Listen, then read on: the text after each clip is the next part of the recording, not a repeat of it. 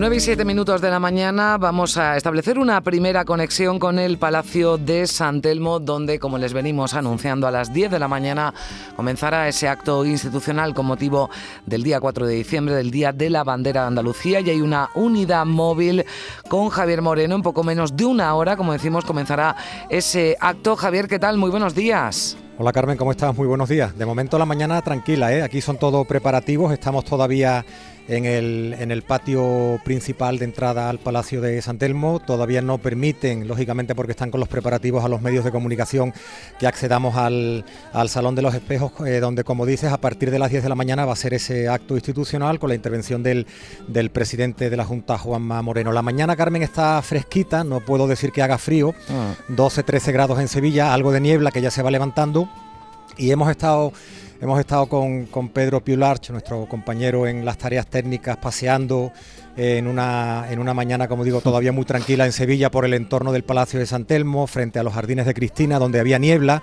que ya se va levantando. Toda la fachada barroca de este, de este palacio, la sede de la presidencia de la Junta, está engalanada con la bandera de Andalucía, todos los balcones con, la bandera de, Andalucía y dentro de un poquito suponemos que van a empezar a circular, a pasar por aquí los 150 invitados a este acto institucional con motivo del, 4D, del Día de la, de la Bandera, que estaremos contando eh, con todo detalle eh, las intervenciones a partir de las 10 de la, de la mañana. Bueno, pues vamos a estar allí. Eh, preocupaba la previsión de lluvia, pero de momento lo que tenemos es niebla.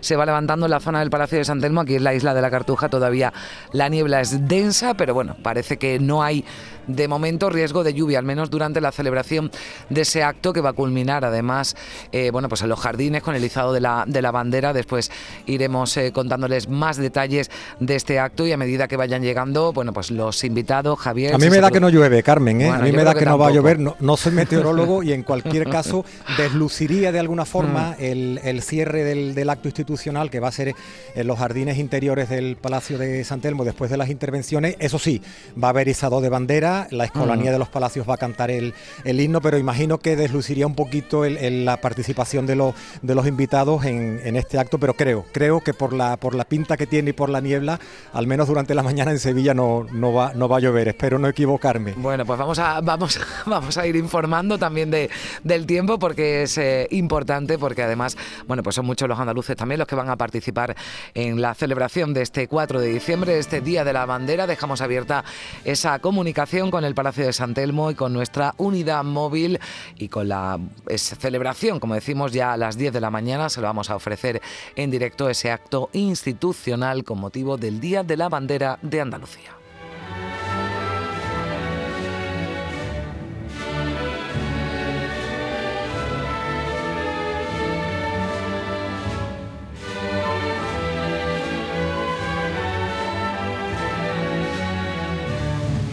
En este recién instaurado Día de la Bandera no podía faltar en este programa Días de Andalucía el impulsor de esta propuesta que acogió para algunos de forma sorpresiva el presidente de la Junta. Alejandro Rojas Marcos, ¿qué tal? Muy buenos días. Buenos días. Bueno, ¿a usted le sorprendió que Juanma Moreno aceptara instaurar el 4 de diciembre eh, como el Día de la Bandera? Bueno, tengo que decir que sí y tengo que decir que no. Tengo que decir que sí porque cuando el acto era un acto de presentación del libro de la historia del Partido Andalucista de José Luis Villar. no era para otro tema ninguno. Hmm. Y mm, lo que pasa que a lo largo de, la, de, la, reunión, a lo largo del acto, pues yo vi que el presidente, pues la verdad es que tenía una actitud muy abierta.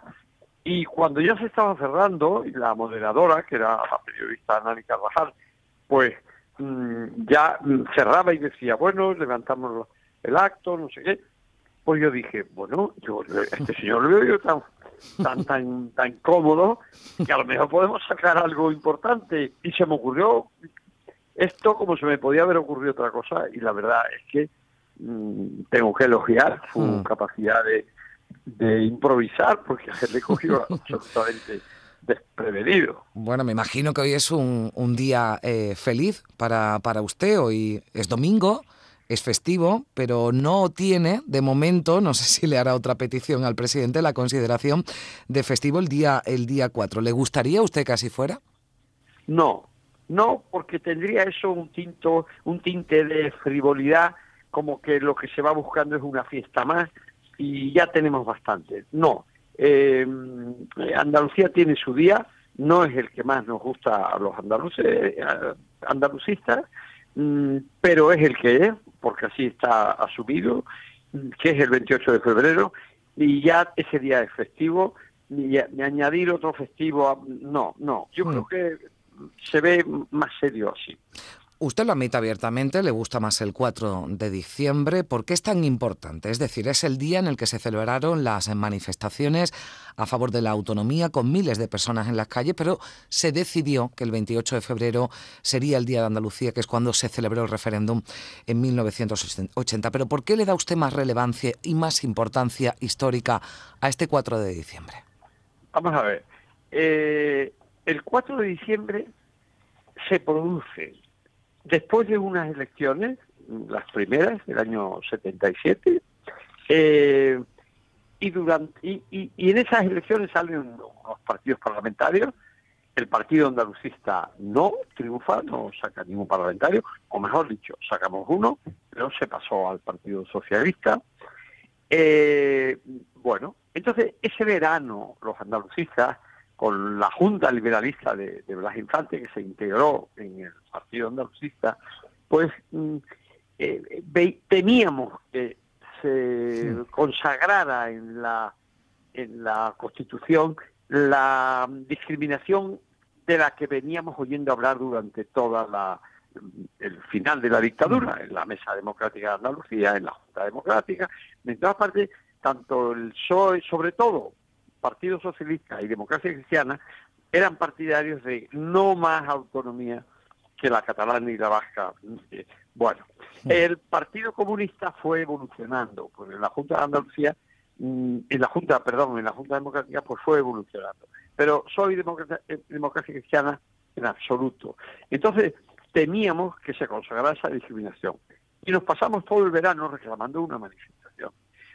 Por fin la Asamblea se reúne eh, y la víspera que la Asamblea se reúna, el Partido Andalucista, que entonces se llamaba PSA Partido Andaluz, publica un comunicado diciendo o convocan ustedes o convocamos nosotros. Nosotros no quería decir solo el partido, que era un partido débil, no, nosotros era, pues bueno, la sociedad civil, los mm. grupos que se habían venido reuniendo, etcétera, etcétera. Y ya por fin la Asamblea convoca. Y es un éxito de, tal categoría convocado tanto por los partidos centralistas como andalucistas, como izquierda, como derecha, un, día de unidad hmm. y una explosión popular espontánea impresionante.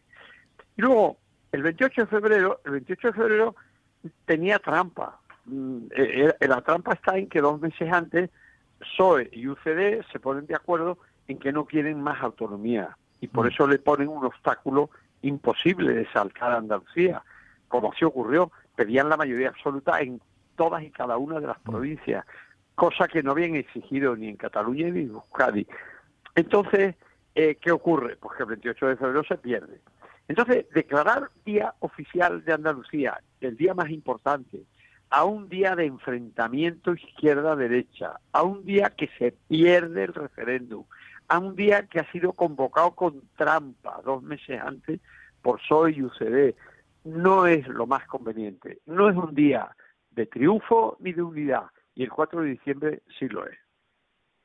Eh, señor Rojan Marcos, vio usted el pasado viernes en Canal Sur Televisión, lo vimos en una entrevista, unas imágenes que no habían visto la luz y que se grabaron en la manifestación de Sevilla ese 4 de diciembre. Quedó usted, así lo dijo, impresionado, ¿no? Todavía eh, le sorprende, ¿no? Ver eh, esas imágenes que además nunca, nunca había tenido la, la, oportunidad de visionar.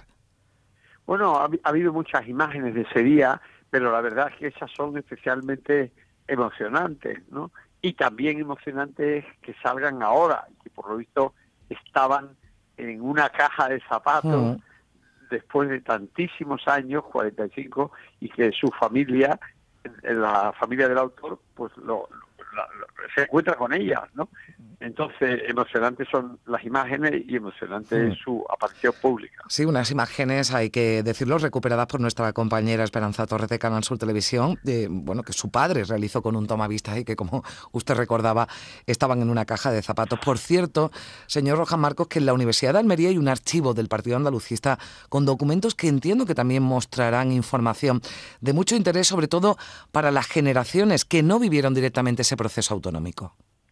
Pues mire, en la Universidad de Almería, eh, hace 12 años, eh, concretamente mm, Manuel López Muñoz, que era decano de la Facultad de Humanidades, pues con ocasión de un acto que se celebró allí, que, me pidieron que yo interviniera públicamente, pues me dijo que dado que el Partido Andalucista era el único partido andaluz, el primero y entonces el único que había existido, que para la universidad sería mm, interesante el contar con el fondo de depósito de documentación de este partido, ¿no? Hmm. Y a mí me pareció atractivo y entonces una fundación que yo había hecho por aquella época mm, y, la universidad convivimos, hicimos un convenio por el cual eh, a costa de, de ambas entidades iríamos, bueno, hoy día hay miles y miles y miles de documentos ahí, eh, se están digitalizando, eh, están a disposición de investigadores, de historiadores, de estudiosos, de cualquier ciudadano que quiera consultarlos. Y, bueno, eh, efectivamente, eh, de ahí surge el libro que ahora hmm. ha, sido autor José Luis Villar, mm, que ha manejado toda esa documentación, y la editorial Almuzara con la Universidad de Almería y con la Fundación Nuestra, pues han puesto en circulación. El primer hmm. tomo, ¿eh? solamente el primer tomo, que son los 10 años de la clandestinidad. E, el andalucismo mm, parece que tiene un recorrido, lo digo porque bueno, hoy estamos celebrando este día de la de la bandera y el Partido Andalucista, señor Rojas Marco, ¿sigue vivo? Bueno, como todo el mundo sabe, el Partido Andalucista hace ya siete años, año 2015, decidió retirarse de la actividad política eh, directamente y dimitir, dimitir al pueblo andaluz porque veía que el pueblo andaluz prefería otras opciones, no andalucistas, sino más bien eh, opciones estatales, ¿no? Partidos mm, españolistas, bueno, que lo digo con todo respeto, porque esos partidos en España también son necesarios. Mm. Pero claro, al ver que se prefería PSOE o UCD o, o PP eh, o, o Podemos o Ciudadanos dijimos, está mm. claro que hoy el pueblo andaluz no está sensibilizado para un partido andaluz y, dimos un, paso atrás, ¿no? Pero hay ahora eh, formaciones que se apuntan, ¿no? El apellido de, de andalucistas, eh, bueno, formaciones como la de Teresa Rodríguez, que se autodenomina eh, andalucista, está Andalucía por sí, pero también, por ejemplo, el Partido Popular, ¿no? El Partido Popular eh, de Juanma Moreno, que se proclama andalucista, también el Partido Socialista hoy entrega sus primeros premios 4 de, de, diciembre, por eso le preguntaba, ¿no? ¿Cuál es el estado de salud del andalucismo? Porque desde luego los partidos se lo, se lo ponen, ¿no? De, de, de apellidos, sean de izquierdas o de derechas. Sí, efectivamente es, así, como usted dice, ¿no? Pero bueno, mm, hay que matizar. Eh, el andalucismo de Blas Infante era un andalucismo de izquierda y se apoyaba en la izquierda, una izquierda moderada, y se apoyaba en una organización que era de exclusiva obediencia andaluza, no dependía de fuera de Andalucía en sus decisiones, la Junta Liberalista. Bueno, el segundo brote de andalucismo, que, que constituyó el Partido Andalucista, empieza en los años 60 y se mantiene en esa línea, la izquierda y la estricta obediencia mm, de disciplina andaluza. Bueno, a partir de ahí, partidos españolistas, partidos estatales, mm, pues asumen determinadas cuestiones de, históricas del andalucismo. Las infantes, la bandera, incluso utilizan la palabra andalucista. Bueno, bienvenidos sean. Nosotros tenemos nuestras reservas respecto de hasta dónde puede llegar un partido estatal en la autonomía, pero en su derecho están y nosotros pues aplaudimos a todo aquel que inicia ese camino mm, llegue más o, llegue a menos. Y luego, efectivamente, hmm. también, como usted ha dicho, pues existen unos brotes de partidos andaluces de estricta obediencia andaluza y también en el ámbito de la izquierda, como son el de Adelante Andalucía, cuyo líder es Teresa Rodríguez, y como es Andaluces Levantados, cuyo líder es Modesto González, alcalde de Coria, ¿no? Uno parlamentario, el otro extraparlamentario. Ojalá triunfen, ojalá salgan adelante. Pero yo le digo más, poder andaluz de verdad, que ha sido el objetivo siempre del Partido Andalucista desde su nacimiento, autonomía potente, poder andaluz, habrá el día que haya también partidos andalucistas de este eh, eh, de esta dependencia, obediencia exclusivamente andaluza en la derecha. Que haya partidos de la derecha ahora, como el Partido Popular, que asuma una parte de esa herencia andalucista, bienvenido es el paso que ha dado el presidente Juanma Moreno con reconocer esto que llevábamos reivindicando 45 años y que el Partido Socialista se negó siempre a reconocer porque no quería más que 28F, donde él aparecía como triunfador y la derecha como eh, perdedora, hmm. pues bueno, eso hay que reconocérselo al presidente, ¿no?